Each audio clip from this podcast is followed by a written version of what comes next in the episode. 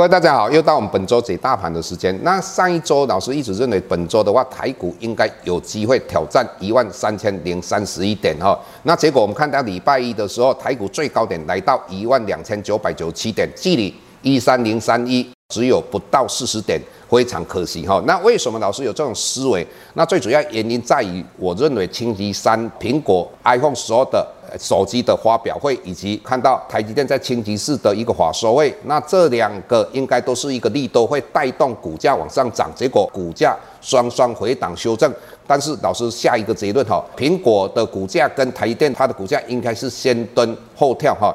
那为什么这个样子呢？首先，我们来了解苹果，它这一次采取的策略是一个薄利多销的策略。那有一些人会批评说，它的毛利率比较低哈。但是各位你要了解，它最主要就是你只要买它的苹果的手机之后，它旁边还有一些附加价值的一些商品，也都会去买这些。那所以在这种状况之下的话，我认为苹果股价在未来应该我们是非常看好的。更何况啊，这一次是五 G 换机潮的来临哈。第二个，我们看到台积电公布出来。它的业绩真的非常的亮丽。首先，我们看到它的 EPS，也就是第三季达到五点三元，这是台积电有史以来单季最高的 EPS。当然，一到第三季的话，它的 EPS 达到十四点四七元，这个也是哦有史以来最高点的。我们再来看它的毛利率哈。它的毛利的话达到五十三点四 percent 哦，这个代表什么意思呢？也就是说，跟它之前第二季的预测的毛利率是一个高标哈。为什么这个样子呢？最主要我们就可以了解到说，它的五纳米已经开始在出货的。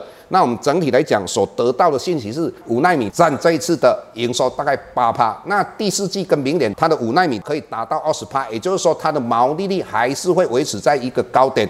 那第三个我们要跟各位谈到的是什么呢？它的资本支出，它在第二季的时候应该是预测在一百六十到一百七十亿美金，结果我们看到它是一个高标到一百七十亿哦元。那重点来的营收里面哦，并不包括所谓华为的营收，也就是说第三季公布的营收哦达到三千五百六十四亿，这些都没有华为的呃营收包括在内哈，这是一个重点。那接下来我们来跟各位谈到的哈，我们的家庭股价指数哈，虽然说我们在礼拜一创了高点之后回档做一个修正，但是以目前来讲，我们的季线还是往上扬。整体来讲，指数的话还是在季线之上哈。那当然，柜台指数也是一样哈，柜台指数应该是上个礼拜前四天都是往上涨的哈。那因为星期有稍微。拉回来幅度稍微大一点，那整体来讲，它的季线诶本来是往下弯，现在往上扬哈。那各位你要了解，季线毕竟有它的助涨作用哈。那未来我们看到台股指数后底位置，只要不跌破一万两千五百八十六点，那下个礼拜整体来讲，季线还是会往上扬，所以一万两千五百八十六是非常重要的一个。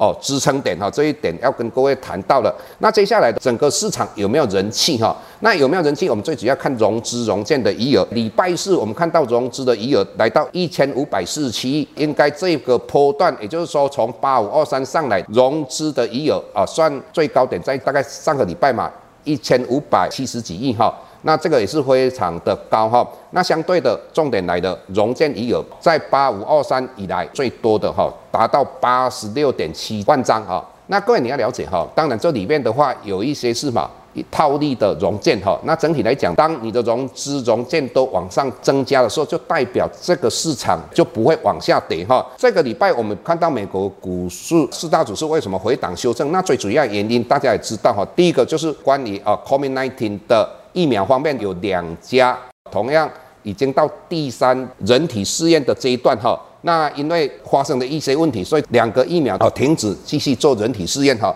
那第二个就是美国啊新一轮的纾困案，共和党跟民主党之间彼此间还没有达成协议哈，也造成啊美国股市往下做修正的一个原因。那当然。老师比较怕的一点就是，我们看到欧洲的 COVID-19 的疫情第二轮的复发哈，那这一点各位就要小心一点。当然，我们又听到一句话，就是川普在礼拜五的早上哈，我们讲到说美国不会封城哈，那当然这个也是对整个股市比较有利的。所以在这个阶段的话，最主要的利空就是我们刚才讲到的 COVID-19 哦，可能会有第二次的一个大爆发哈，这一点各位必须要注意的。